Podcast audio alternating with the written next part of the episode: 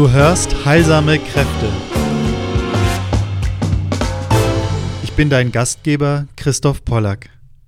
In diesem Podcast vermittle ich alles, was dir dabei hilft, heilsame Kräfte in der Natur und in dir selbst zu befreien. Vertraue deinen heilsamen Gaben. Ich bin hier, um dir zu helfen, dass sie auch sichtbar und wirtschaftlich wirksam werden. Ich freue mich sehr, dass du hier bist. Es ist ein ganz großes Glück, dass ich hier mit Babette Bielke zusammensitzen kann. Ähm, wir haben einen intensiven Austausch gehalten, der hier in zwei Teilen folgt. Der erste Teil beginnt damit, dass wir uns intensiv klären. Babette hatte einen fast drei Jahrzehnte langen Hintergrund mit der Hermetik. Ähm, ich erlebe und studiere die Hermetik in der praktischen Tätigkeit, in der Spagyrik. Und da ist es hochinteressant, dass wir da diesen, ja, uns wirklich verständigen miteinander. Das gelingt uns im ersten Teil relativ rasch, da wirst du auch einiges für dich klären können. Und dann gehen wir hin zu ganz lebenspraktischen Fragen auch. Unter anderem, wie kann ich mein eigenes Selbstwertgefühl stärken durch dieses Verständnis der Hermetik. Ist ja eine Art der Geistesschulung. Aber jetzt ähm, schon genug von mir. Wir starten direkt hinein. Viel Freude mit diesem ersten Teil. Dein Christoph. Ich bin sehr glücklich darüber, dass Babette, Babette Bielke, du ähm, mit mir im Gespräch bist, dass wir miteinander im Gespräch sind, weil ich das Gefühl habe, dass eine sehr, sehr spannende und lebendige Begegnung zwischen uns stattfinden kann und auch jetzt wird. Ähm, ganz, ganz herzlich willkommen, Babette Bielke. Ja, danke, Christoph. Ich freue mich auch auf unser Gespräch. Also wir haben jetzt äh, noch nicht so viel miteinander Kontakt gehabt, aber die Gespräche, die waren dann schon immer gleich sehr lebendig. Das wird sich wahrscheinlich jetzt so fortsetzen, denke ich. Ja. Das Thema Hermetik ist einfach eines, mit dem du lebst, sehr, sehr lange Zeit. Kannst du in etwa sagen, wie lange? Genau 29 Jahre. Ja. Und das ist zu spüren einerseits ganz erfrischend, weil du so lebendig und ähm, auch eben diese Improvisationsfähigkeit so hast, die ich so unglaublich schätze, wie ich sage, dass du dich von deiner Intuition äh, leiten lässt. Aber gleichzeitig bist du natürlich ähm, hoch äh, professionell. Das kann ich ja gar nicht alles nur erahnen, die Einzelarbeiten, die Gruppen, die du hast. Vielleicht magst du ein paar Worte auch sagen zu dem, was dir gerade im Moment am Herzen liegt oder zu der Ausbildungsgruppe, die du leitest oder den Gruppen. Okay, ähm, also die Ausbildungsgruppen, ich habe gerade eine, die ist fast am Ende. Die haben gerade so die Phase durch, hermetisch zu coachen, also das zu lernen, bin, da sind wir gerade drin. Das macht nochmal einen Unterschied aus meiner Sicht, so einen, äh, einen hermetischen Impuls nochmal mitzugeben in, in einem Coaching, das bietet neue, neue Perspektiven für den Menschen, der sich coachen lässt. Ich liebe das. Ähm, das übe ich gerade. Und auf der anderen Seite fängt am 6.6. meine neue Ausbildung an mit einem ganz neuen Konzept. Und darüber freue ich mich, also das bewegt mich ganz doll, weil ich ähm, für mich neue Herausforderungen selber gestaltet habe. Also ich werde das so machen, wie ich es noch nie gemacht habe und ich freue mich so darauf. Ich werde diese Gruppe erst einmal darauf vorbereiten, sich auf die Hermetik einzulassen, indem wir gar keine hermetischen Prinzipien durcharbeiten, sondern ich den Geist schule. Und die kriegen solche geistigen Schulungen, dass sie lernen, äh, also den erstmal ein Stück weit zu beherrschen, weil dann haben wir einfach eine größere Fähigkeit, äh, diese wunderbaren Wirkungsweisen der Hermetik aufzunehmen. Und ich bin ganz gespannt, ob mein Konzept aufgeht, aber ich bin mir ziemlich sicher, dass es mal so rum ganz anders ist. Also erst einmal mit der persönlichen, mit dem persönlichen Geist zu arbeiten, weil ich sehe immer wieder, mache das ja jetzt fast 30 Jahre, wie wie viel äh, Schwierigkeiten bei den Einzelnen sind, mit ihrem Ge ihren Geist zu beherrschen. Und das ist ja Hermetik pur, ist ja eine geistige Lehre und da geht es darum, den Geist zu beherrschen. Und wie macht man das und warum und äh, ja, wie macht man es geschickt? Ne? Das ist schön, dass wir gleich zu Beginn auf das Wesentliche kommen. Also Hermes ist genau, es geht um das, was der Geist ist und dass der Geist, ähm, also andere Worte sind ja auch Merkur oder früher bei den, Ara ich weiß nicht, wie du es aussprichst, Thoth in, ähm, bei den Ägyptern, T-H-O-T-H. Das ist ja eigentlich dieser Archetypus. Ähm, oder ähm, der einfach wirklich für den Geist steht. Und das Spannende ist, dass wir, der Geist kann ja eigentlich grenzenlos sein. Er kennt eigentlich keine Grenze und wir selbst begrenzen uns immer selbst. Also das kennt, glaube ich, jeder aus dem Alltag, dass wir spüren können, ähm, wenn ich mich klein mache, dann fühle ich mich klein und dann bin ich auch klein. Und wenn ich sage zum Beispiel, ich verstehe etwas nicht, eigentlich mittlerweile glaube ich das keinem Menschen mehr, auch mir selbst mittlerweile nicht mehr. Und dann kann ich innerhalb manchmal von zwei, drei Minuten auf eine Lösung kommen, die ich selbst für nicht möglich gehalten habe, weil ich plötzlich merke, ich mache den Raum auf und sage, hier setze ich jetzt mal keine Grenze. Wenn du das dann gelernt hast, ne? Ähm, ich muss noch mal ganz kurz zurück gerne. zu Hermes. Weil Sehr gerne, gerne zurück zu Hermes. Hast, ne, Hermes wenn wir von den hermetischen Prinzipien oder von der hermetischen Lehre sprechen, sprechen wir von Hermes Trismegistos, was ein Unterschied ist zu Hermes. Hermes ist der äh, griechische Gott. Dann haben wir, ich nenne ihn Tod. Ich glaube auch, dass man ihn so ausspricht. Das ist der ägyptische, den griechischen habe ich jetzt hier leider nicht. Bei Wikipedia heißt Jehuti auch als Ausdruck, also Thoth, Tod, Tod oder Jehuti. Jehuti. Ja, ja. Äh, ist so manchmal auch als Pavian dargestellt. Genau. Aber ähm, die Hermetik ist begründet auf Hermes Trismegistus, ein Zusammenschluss von diesen Göttern, wobei die griechischen Götter ein Abklatsch der, äh, der ägyptischen sind. Die haben, wenn du die ein bisschen mit, wenn du dich ein bisschen damit äh, auseinandersetzt, so die Mythologien der Götter haben die griechischen die haben halt andere Namen, ne? die griechischen Götter, aber einmal in Bezug auch zu den ägyptischen und die sind ja viel älter.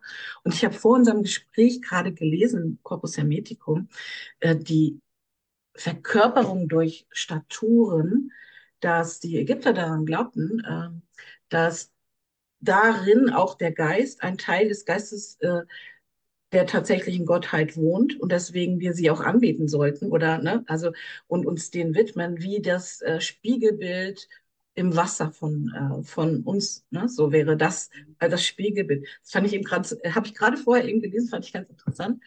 Aber was ich damit nochmal, ich wollte nochmal sagen, weil das ist nämlich mehr als Hermes, wenn man sich mit der Hermetik beschäftigt. Hermes Trismegistos heißt nämlich der dreimal große, der Meister aller Meister, und zwar der Meister in, auf diesen drei Ebenen, Körper, Geist und Seele. In, auf allen drei Ebenen. Und das ist viel mehr als der griechische Gott Hermes ich das sagen, das war jetzt einfach so ein Impuls für mich. Das ist ganz, ganz wunderbar, weil dann kann ich auch ähm, lernen, mein Verständnis zu artikulieren. Für mich ist das, was ich mit Hermes meine und Hermetik, ist der ganz große Archetypus, der eben tatsächlich auch diese Dreiheit, also aus der ägyptischen Tradition mit Tod, dann hat ja der Kontakt auch mit den Griechen bestanden. Dann war es der Gott, hat dieser Archetypus sich in dem Hermes ausgedrückt und dann in dem Römischen Reich praktisch lateinisiert beim, mit Merkur. Diese sind wie Archetypen des Geistes. Das heißt, ich, mir sind, mich interessieren praktisch die drei als Gestalten gar nicht. Es geht letztlich ein Spiegel darum, was ist der Geist und ähm, die, dieser ähm, Hermes Trismegistos ist, ähm, den verstehe ich natürlich auch genau als diesen einen Archetypus, weil das ist der Kreis, das ist das eine, um den alles geht. Das heißt, für in meinem Verständnis sind ähm, diese drei Ebenen, die du ansprichst, entsprechen ja den drei Prinzipien. Sulfur für die Seele, Merkur für den Geist und Sal für das Erdprinzip, für ähm, den Körper, für den Leib. Aber diese mhm. erscheinen ja erst später. Sie sind ja praktisch, diese Dreifaltung der Natur ergibt sich ja aus dem Ein und Alles. Erst einmal im Ursprung ist ja alles in allem und es gibt kein außerhalb von diesem allem.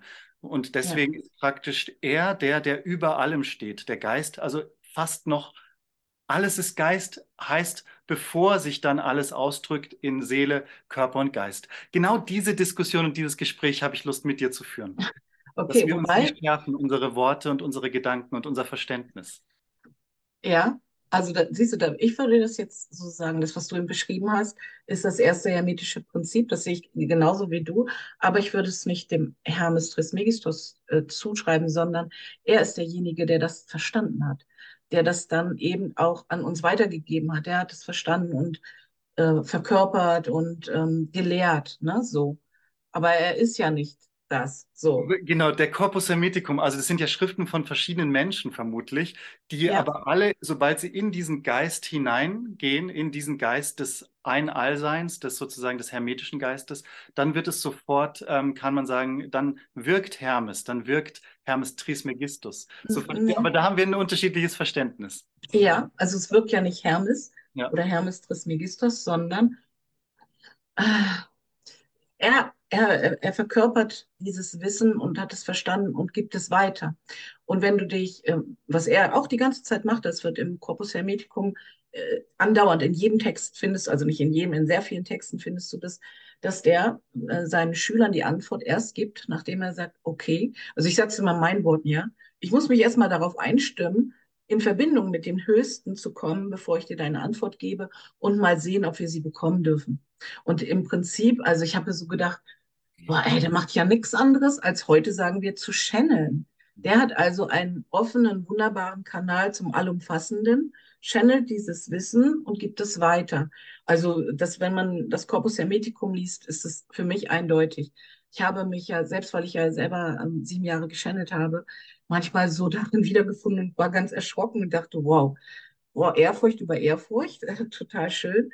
Aber er ist es, er ist, du kannst ihn nicht in dir du kannst sie nicht in dir finden, du kannst die hermetische Lehre oder die universellen Gesetze in dir erschließen, so sehe ich es. Ne? So, und du kannst dich selber mit diesen Allumfassenden verbinden und somit wie Hermes Trismegistos äh, in die höchsten Ebenen kommen. So würde ich es jetzt ausdrücken. Also es ist ganz wunderschön. Und ich merke so, ich merke so, in mir gibt es so einen anderen Anklang. Es gibt so dieses, also wie bei den Smaragdtafeln, wie oben, also das obere ist wie das untere, das untere wie das obere, um die Dinge des einen, um die Wunder des einen zu wirken, ist für mich auch immer diese Entsprechung mit dem Inneren und dem Äußeren. Wobei ja. eben das obere dem Inneren entspricht, praktisch dem Ewigen und das Äußere dem, ja, dem Vergänglichen auch, ne, dem Unteren, dem, der Welt der Menschen. Und Hermes ähm, als jetzt die, dieser Gott verbindet ja die beiden Welten miteinander. Das heißt, es geht immer um Grenzen und Grenzenlosigkeit gleichzeitig.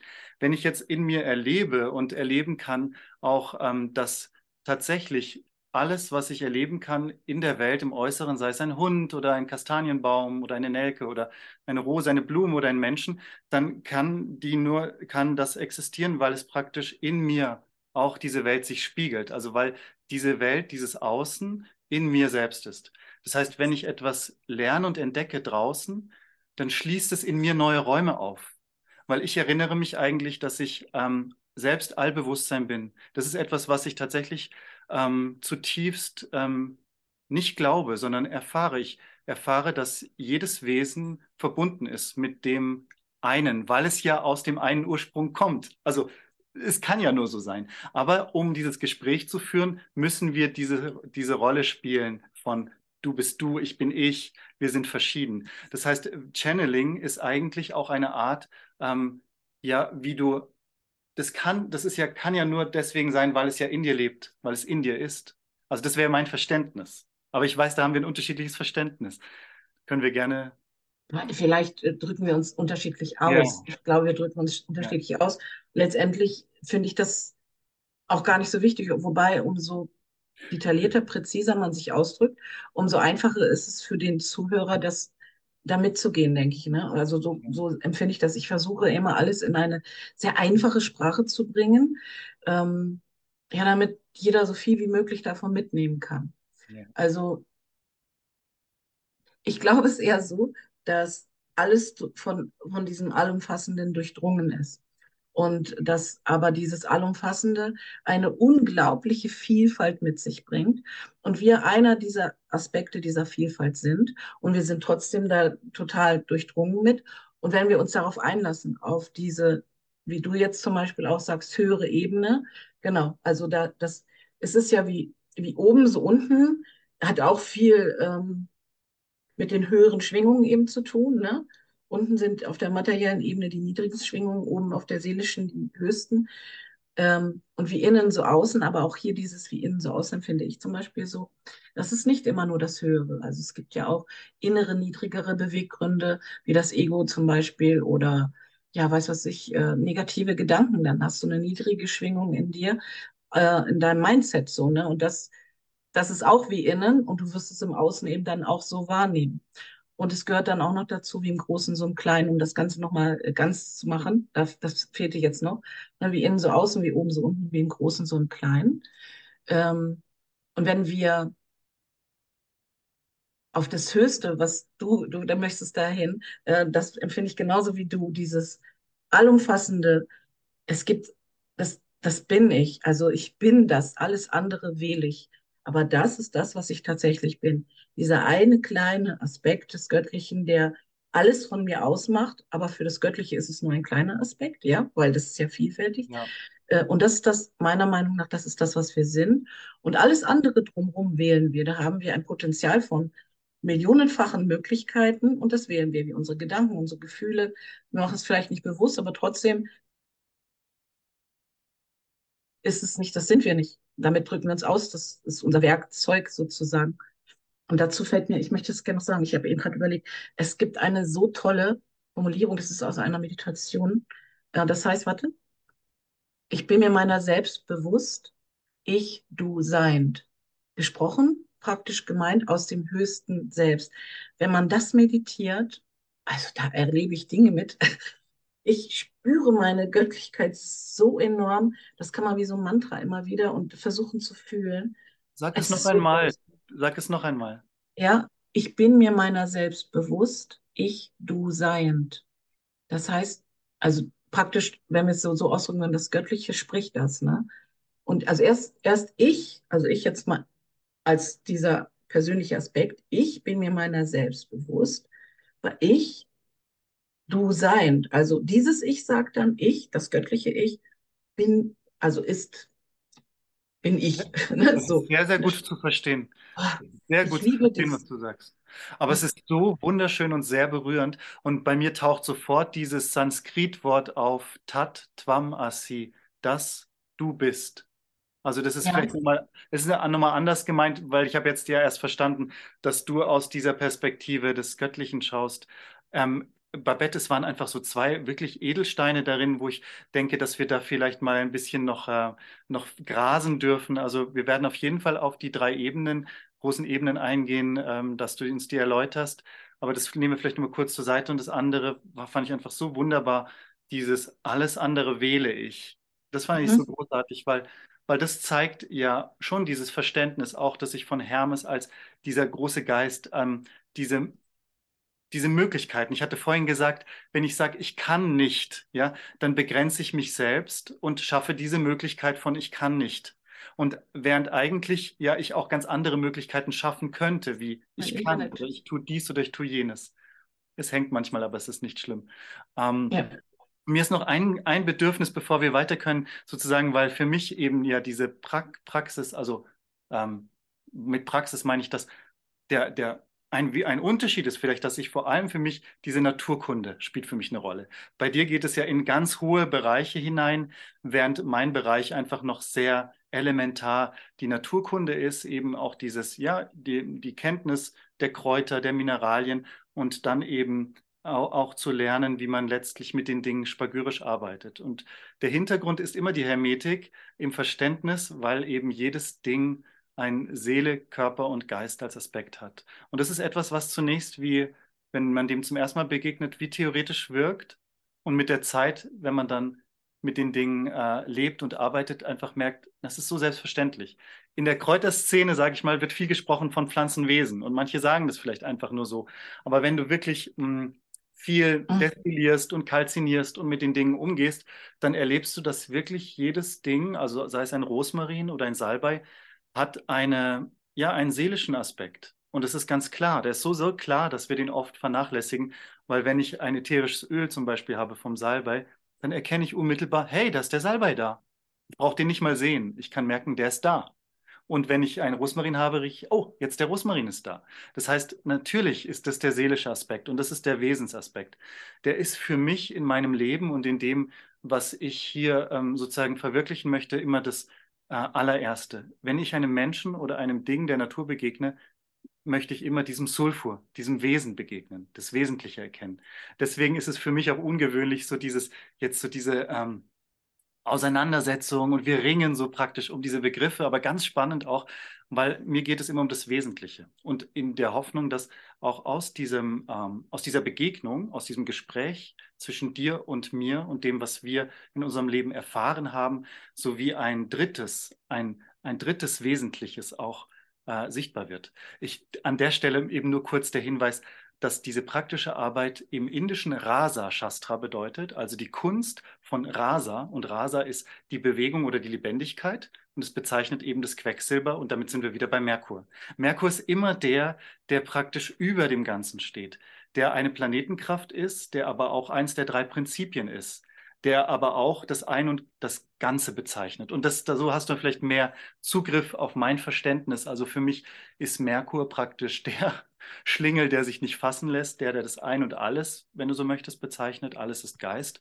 der als die drei Prinzipien, als einer der drei Prinzipien vorkommt, nämlich Merkur, und der andere ist äh, Sulfur und Sal. Und aber auch als einer der sieben Urkräfte, Sonne, Mond und praktisch die Sterne und dann eben Merkur, der, der ganz kurz bei der Dämmerung sich zeigt und da eben in der Dämmerungszeit gegenwärtig ist. Das ist also ein kleinen, ein ganz, ganz kleinen Hinweis, dass du ein bisschen mehr in meine Welt schauen kannst. Ohne es zu sprechen, ist es ja nicht möglich.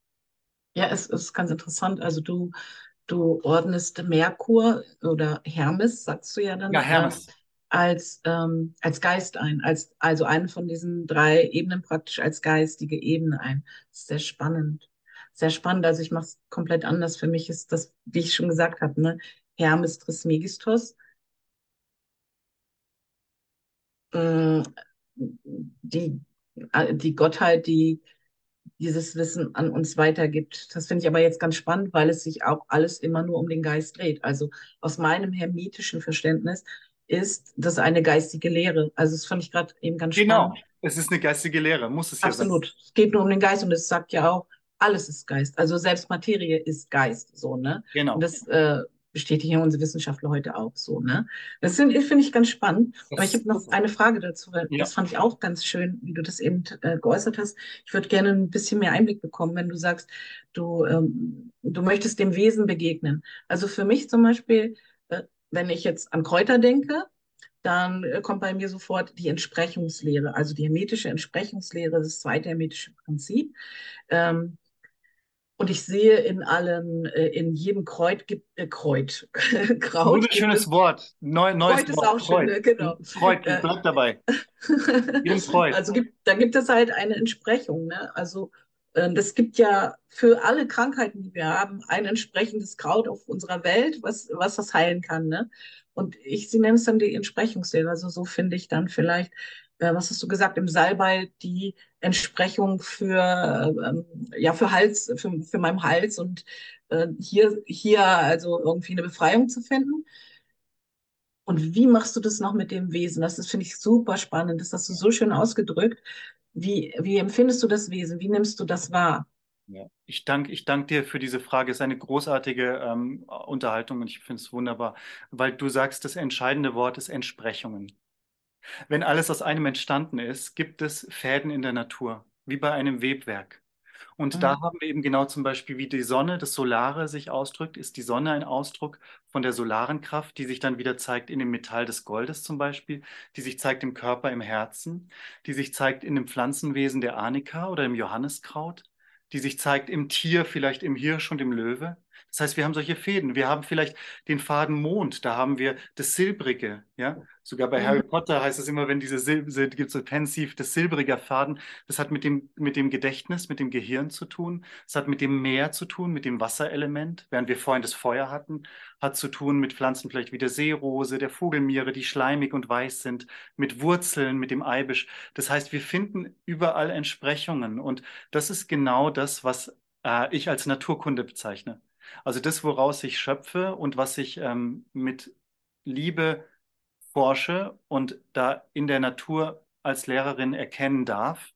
Und dafür bin ich unendlich dankbar, dass ich da immer weiter Schüler und Student bleiben darf in der Schule der Natur, sind genau diese Webfäden zu begreifen. Und jetzt hattest du auch gefragt, wie mache ich das?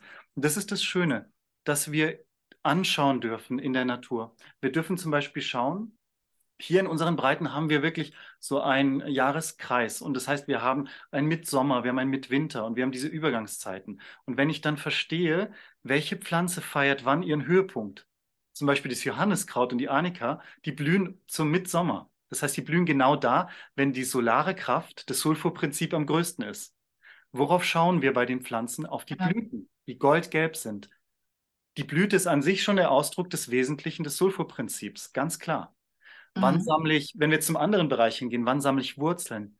Wenn die Kraft wieder in der Nacht zurückkehrt zur Regeneration, wenn die Säfte nach unten gehen ins schwere Element, in die Erde, ins Wasser, dann kann ich praktisch in der Nacht oder an, am Abend oder so Wurzeln graben. Ich grabe die im Herbst oder im Frühling. Ja, im Winter ist der Boden vielleicht gefroren, aber ich grabe die weniger im Sommer, wenn ja die Pflanze sich ganz nach außen entfaltet. Das heißt, ich brauche nur, nur offen schauen und erleben.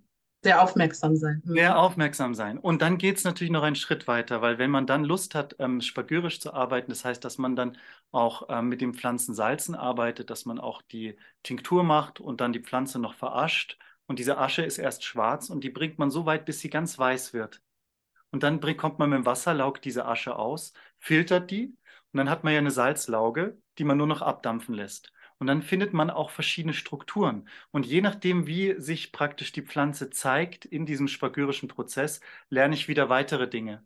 Eine Pflanze hat einen hohlen Stängel, andere hat einen ganz harten Stängel. Die eine, die hat ähm, Salze, die ganz bitter schmecken, die anderen schmecken ganz süß. Das heißt, ich kann über alles, was ich erfahren kann, übers Sehen, übers Hören, durch Schmecken, durch die eingegliedert sein in Raum und Zeit, durch meine Prozesse der Destillation, Kalzination, bekomme ich ständig Informationen über das Wesen. Und am Schluss lebe ich mit diesem Wesen, mit diesem Salbei, als wäre es eine, ein Mensch unter uns gesagt. Also es ist Ja. wirklich unter uns bekommt es dann so eine Qualität, dass ich merke, ja, der Salbei ist nicht einfach nur irgendwie so eine Pflanze oder so ein Kraut, sondern das ist wirklich etwas Wesenhaftes, was mir da begegnet.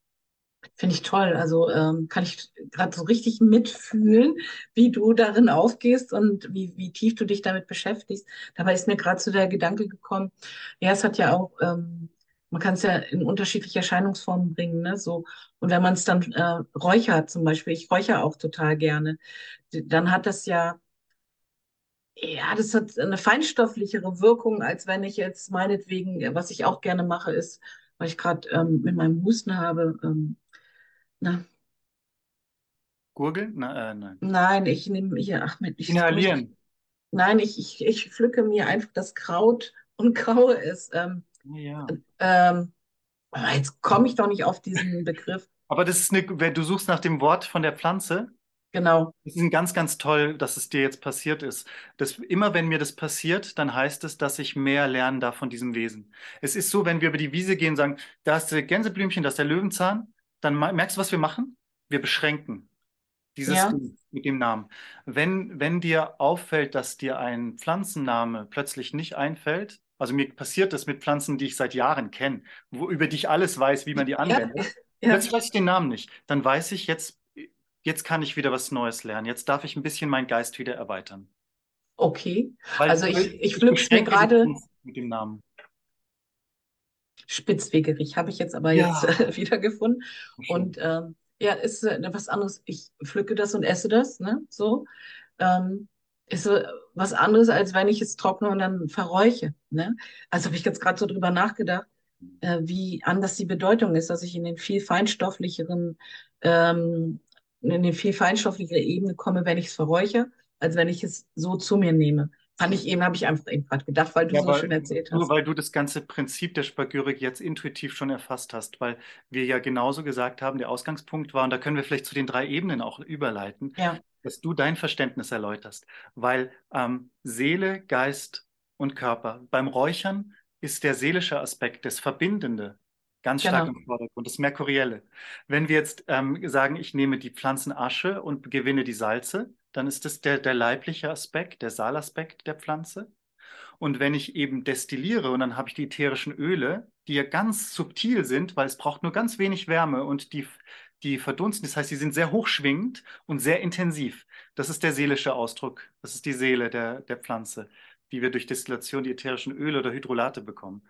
Und dann werden in der Spagyrik ja wieder vereinigt. Sie werden praktisch ähm, geschieden, gereinigt und auf einer höheren Ebene setzt sich dann das, ja, Ewige zusammen, weil die sind nicht mehr vergänglich. Ätherische Öle werden nie schlecht, können gar nicht schlecht werden. Alkohol, der durch die Gärung entsteht, darüber hat man noch nicht gesprochen, da entsteht der Spiritus, der Geist, Spirit. Ach, cool, habe ich noch Vergärung, nie drüber nachgedacht. gesprochen. Ja, Destillation, cool, cool. Mhm. ätherische Öle Fermentation ist der zweite Prozess. Auf Geistebene entsteht dann der Spirit, also der, der, der Alkohol. Alkohol konserviert, ist ewig, vergeht nicht. Und dann auf der untersten, also auf der letzten Ebene direkt ins Feuer, in einem irdenen Gefäß. Und irdenes Gefäß, es braucht das direkte Feuer, das ist sozusagen die irdischste Ausdrucksform. Und dann gewinne ich die Salze. Salze konservieren. Und dann setzen wir die drei wieder zusammen, bringen wir die ätherischen Öle mit den Salzen und mit dem Geist, mit dem Alkohol zusammen und haben eine spagyrische Essenz, die, die, die nicht mehr, die nicht schlecht werden kann. Die wird nur immer besser, weil die Elemente verbinden sich wieder miteinander und wir haben Geist, Seele und Körper gereinigt und es ist dann natürlich eine Arznei. Muss sie ja sein, weil sie ja wirklich so eine hohe Schwingung hat danach. Ja, so die so viel von Essenz, mir jetzt. So, da ist ja die gesamte, die Essenz, die Aussage extrem drin. Ja, total toll. Schön, schön, das mal so gehört zu haben von dir. Äh, ganz logisch, ganz, ganz toll, super. Ja, siehst du, also kann ich komplett nachvollziehen, dass du da vollkommen drin aufgehst. Finde ich super. Und ähm, bei mir ist ja eher, ich beschäftige mich unglaublich viel auf der geistigen Ebene und aber auch auf der seelischen. Also die und die, naja, es ist ja dann die dritte, ist auch dabei, ne? Also aber immer aus der, genau. Ja, es ist schon alles zusammen, aber ähm, mit dem Menschen, so vielleicht. Ne? Ich beschäftige mich mehr mit dem Menschen und du dich mit der mit dem Natur, Natur mit der mit den Pflanzenwelt, ne? So genau. Ja, das ist natürlich ja ist halt einfach anders, ne? Und wenn du dich mit den Menschen beschäftigst, äh, sind halt andere Themen da, die du dann aber durch deine Arbeit ähm, entsprechend der Entsprechungslehre ähm, die Hilfsmittel dazu bieten könntest, ne? so das zu unterstützen, bestimmte Prozesse zu unterstützen. Toll, finde ich richtig wow. gut. Ich, ich, danke dir, ich danke dir, weil das ist das, was, ich, was mir dämmert langsam, weil wir sagen zum Beispiel manchmal, jemand sagt, kommt zu mir und sagt, Christoph, in mir gärt es. Und dann kenne ich mhm. natürlich den Prozess der Gärung. Oder jemand sagt, ah, irgendwie ist es noch nicht klar. Und dann, okay, man wirft ins Feuer oder man filtert oder man destilliert. Das heißt, ähm, Jetzt verstehe ich. Jetzt, also deswegen wollte ich gerne auch mit dir in dieses Gespräch, weil ich merke, wir sind praktisch, es sind wie so zwei Seiten einer Münze und es ist natürlich eine Münze. Du bist ähm, in diesem Bereich mit den Menschen, in diesem äh, Coaching auch im allerbesten Sinne, die Hermetik im, für den Menschen ganz da. Und ich habe bis jetzt in meinem Leben sehr viel in die Natur hinausgeblickt. Und jetzt zeigt sich das eben, dass auch Menschen, ähm, ja, dass es so eine, so eine Balance gibt, aber in viel Natur und auch ein wenig Menschen so. Gutes Wort. okay.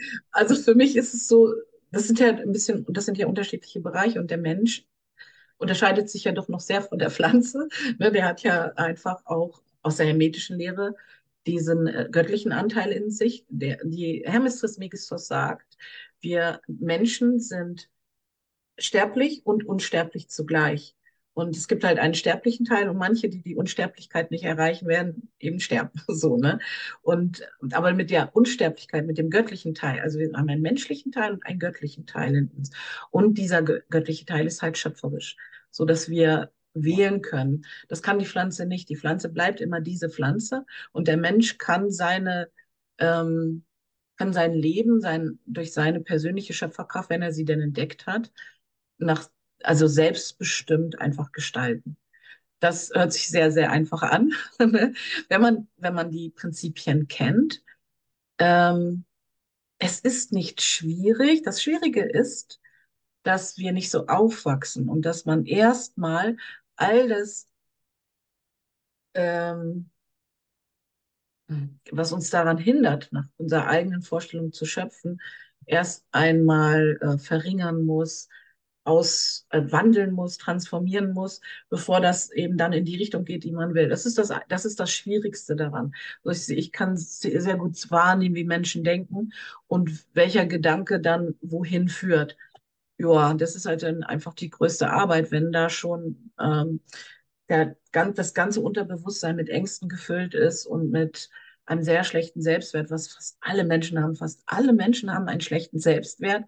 Da musst du da erst einmal ganz, ganz viel Wissen reingeben in den Geist und Verständnis, dass du bist kein schlechter Mensch, du bist ein guter. Und warum ist das so? Und wie kannst du das selber auch erfahren?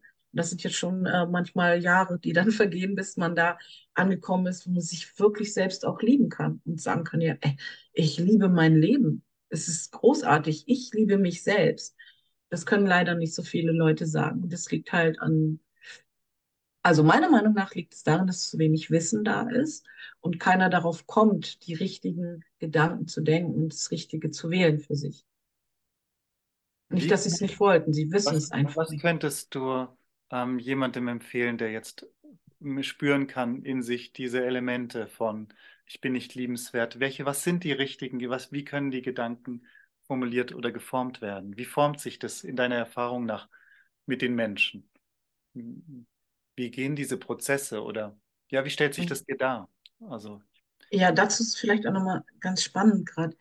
Ich habe mal, ich hatte ja, also mein Weg ist ja so ungewöhnlich und ich habe ähm, die ersten sieben Jahre meines spirituellen Weges habe ich ja einen geistigen Führer an meiner Seite gehabt, namens Adam. Das muss ich eben einmal sagen, weil mich das so unterscheidet von so vielen Menschen, der zwei Jahre jeden meiner Gedanken kommentiert hat. Ich habe den besten Lehrer ever gehabt. Es ist wie Hermes Trismegistos im eigenen Kopf zu haben. So. Jeden Gedanken hat er kommentiert mit, Babette, wenn du so denkst, wird das und das für dich in Erscheinung treten. Du möchtest aber jenes erreichen, dann musst du den Gedanken so und so fassen. Und das habe ich zwei Jahre fast täglich, also fast immer habe ich gehört, na, kein guter Gedanke, besser so oder so. Ich habe manchmal auch gehört, ja, stimmt, genau, ist gut. Ähm, das war nicht so oft. Dann hat er mir zum Beispiel auch hier zur Entsprechungslehre, ne? Dann hat er mir erklärt, wenn ich im Garten irgendwelches Unkraut gezupft habe, wofür das steht und was das bedeutet für mein Leben. Wenn du das jetzt hier wegnimmst, bedeutet es das und das in deinem Leben.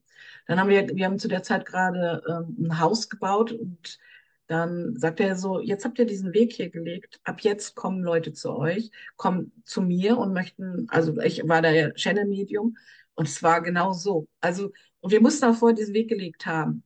Und das hat er alles erklärt. Er hat mir erklärt, wenn ich in irgendein Haus gekommen bin, anhand dessen, wie das eingerichtet war, was für ein Mensch da lebt. Das kannst du ja sehen da und da hat er mir alles erklärt. Er hat mir erklärt, wenn jemand mich angelogen hat und woran ich das erkennen kann. Er hat mir alles ständig, also wir, wenn du so selber drüber nachdenkst, wir denken sehr viel. ja. Und Ja. jeder Gedanke wird zwei Jahre lang kommentiert. Es gibt keine bessere Schule. Ja. Also deswegen kann ich von mir sagen, ich kann Menschen darin schulen, also den Geist schulen, weil ich selber so geschult worden bin. Nach zwei Jahren hat er gesagt, okay, ist jetzt ruhig, wenn ich was wissen möchte, muss ich fragen. Und dann konnte ich, habe ich auch, ne, ich habe ganz viel gefragt und habe immer eine Antwort bekommen. Und vor allen Dingen ähm, so liebevoll, so voller Geduld. Es war, weil mich viele fragen, Gott, ist das nicht anstrengend, ist das nicht nervig gewesen? Nie, weil die Liebe so hoch war. Er hatte eine Geduld mit mir, der hat mir die Dinge halt auch 50 Mal erklärt, wenn ich es brauchte. Ähm, nie mit einem Vorwurf oder irgendwie so. Das war einfach großartig. So, und das muss ich jetzt mal einmal vorwegnehmen, vielleicht um ein Verständnis davon zu haben, warum kann ich diese, auf dieser geistigen Ebene, wa- warum kann ich darüber so sprechen, wie ich darüber spreche? Ich habe wirklich eine große Wahrnehmung davon einfach geschult bekommen. Und äh, warum ich das auch sage, ist, das erste, was, also eines der ersten äh, Dinge, die ich gelernt habe von Adam war, wenn 100 Leute zu dir kommen mit derselben Thematik und die haben dieselbe Frage, gebe ich 100 verschiedene Antworten. Deswegen kann ich deine Frage nicht beantworten, so wie du sie gestellt hast. Das kann man nicht sagen. Jeder Mensch hat einen anderen Grund, warum sein Selbstwert so schlecht ist. Weißt du, und den muss man sich genau angucken. Und dann findet man das. Und dann weiß ich, was kann ich bei dir tun oder was kannst du dafür tun, dass der besser wird. Aber es gibt keine Pauschalaussagen. Also bei dir ist so zu spüren, ja, dass du aus dieser Schulung heraus, aus dieser wunderbaren und sehr effektiven Schulung heraus, ähm, jetzt eben genau das eigentlich mit deinen Schulungen und deinen Ausbildungen für andere Menschen das anbieten kannst. Wobei sich immer die Schwierigkeit dann steht, dass, dass du dann immer genauer lesen musst, weil du ja nicht die Gedanken unmittelbar sehen kannst, aber du kannst sie vielleicht fühlen, du kannst sie wahrnehmen, du kannst ähm, darauf verlassen, dass die Menschen sich auch äußern mit dem, wie sie sich äußern. Ja, und diese liebevolle Art, diese geduldige Art ist einfach auch etwas, was, was wunderschön ähm, wahrzunehmen ist ähm, im Gespräch oder, oder bei dir. Das ist das, was ich auch so als ein Wesen von wahrnehme bei dir. Und das ist natürlich etwas ganz, ähm, ähm, etwas sehr, sehr Schönes. Ja. Also danke für dieses Kompliment. vielen, vielen Dank, weil das ist wirklich etwas, was ich so sehr wertgeschätzt habe bei, an Adam. Das ist jetzt schon so lange her. Also das hat ja angefangen, das sind ja, ich kann es jetzt nicht so schnell rechnen, es waren sieben Jahre am Anfang. Jetzt bin ich 29 Jahre dabei. Nach sieben Jahren hat er sich verabschiedet und dann musste ich meinen Weg alleine weitergehen. Und seitdem, also vielleicht nochmal so folgerichtig, was passiert ist.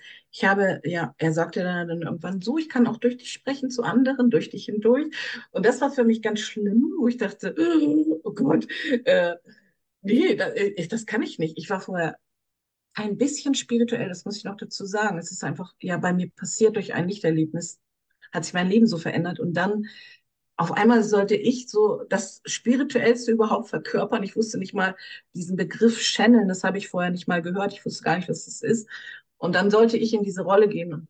Ich habe es dann gemacht, weil ich, äh, will ich es gar nicht so ausführen, aber ich, ähm, in diesen sieben Jahren hat sich meine Wahrnehmung so verändert. Also die, dadurch, dass Adam durch mich gesprochen hat und zu so vielen Menschen so viel Weisheit weitergegeben hat, hat sich meine innere Wahrnehmung verfeinert. Ich habe also, vorher war das immer nur, das floss das durch mich durch. Ich habe es auch erst gehört, wenn ich es ausgesprochen hatte. Dann habe ich dazu Bilder gesehen. Dann habe ich irgendwann dazu gefühlt. Und dann, zum Schluss, nach sieben Jahren, habe ich es gewusst. Ich habe das gewusst, was er gesagt hat. Und dann hat er gesagt, so, meine Ausbildung ist jetzt zu Ende, jetzt gehst du allein weiter. Und seitdem kann ich halt auch in der Akasha-Chronik lesen und dann kann ich auch sehen, wie jemand denkt. Aber dafür muss ich dann in der Akasha-Chronik lesen. Das, äh, jetzt in einem Gespräch mit dir kann ich das nicht. Aber ich weiß, worauf ich achten kann. Ich kann auch vieles erfragen. man kann einfach auch vieles erfragen. Ja, stimmt. Ja. Ne, und dann äh, kriegt man ganz schnell mit, wo, wo der Punkt liegt, an dem man dann arbeiten kann. Und das, das Schöne ist ja, wenn man das verstanden hat, ich weiß, glaube ich, das haben wir vorher besprochen, dass wir nicht das sind, was wir denken, sondern wir sind ja mehr als das, was wir denken. Haben wir das jetzt hier besprochen oder wir vorher? Haben es gar nicht besprochen, aber das steht die ganze Zeit im Hintergrund. Ich bin sozusagen nur fast müßig, das zu sagen, weil es so selbstverständlich ist, dass ich ja bewusst wahrnehme, dass ich denke, dass ich bewusst wahrnehme, dass ich fühle. Also bin ich im tiefsten, ist ja völlig klar. Das Bewusstsein ist das, was, ähm, du hast vorhin so schön gesagt, es gibt einen sterblichen Teil und einen unsterblichen Teil, beziehungsweise Corpus Hermeticum, also Hermes Trismegistus sagt es. Und das Unsterbliche in uns ist das Bewusstsein. Ich weiß es, weil ich es erfahren kann, also weiß ich, dass es für alle anderen auch so ist. Interessanterweise meinen manche Menschen, dass es für sie nicht so ist oder meinen das für sich nicht zu erkennen. Und damit ist die Unterscheidung zwischen Seele und Geist noch nicht getroffen. Und damit ist eigentlich noch irgendwie wie eine Spagyrik nicht. Äh, noch nicht entfaltet. Aber das ist, jeder Seelenweg hat ja auch seine eigene Dynamik und seine eigene Richtigkeit. Und jeder ist ja richtig, wo er ist und wie er ist. Also auch das dazu, oder? Also auch Absolut. Sagen, ähm, ich habe so Lust, auch auf dein, dein Buch nochmal in dem Zusammenhang zu sprechen zu kommen. Allein wenn du nochmal den Titel vielleicht von deinem, von dem einen Buch von dir, dieses so yes. Ja, das heißt, äh, Eigenlob duftet und glitzert, Hermetik im 21. Jahrhundert. Bis hierhin der Teil 2 folgt in Kürze. Ich freue mich drauf, wenn du nächste Woche wieder reinhörst. Mit herzlichem Gruß, ich bin Christoph Pollack und freue mich, wenn du dabei bleibst und wenn du etwas Wesentliches und etwas Heilsames für dich erkennen konntest.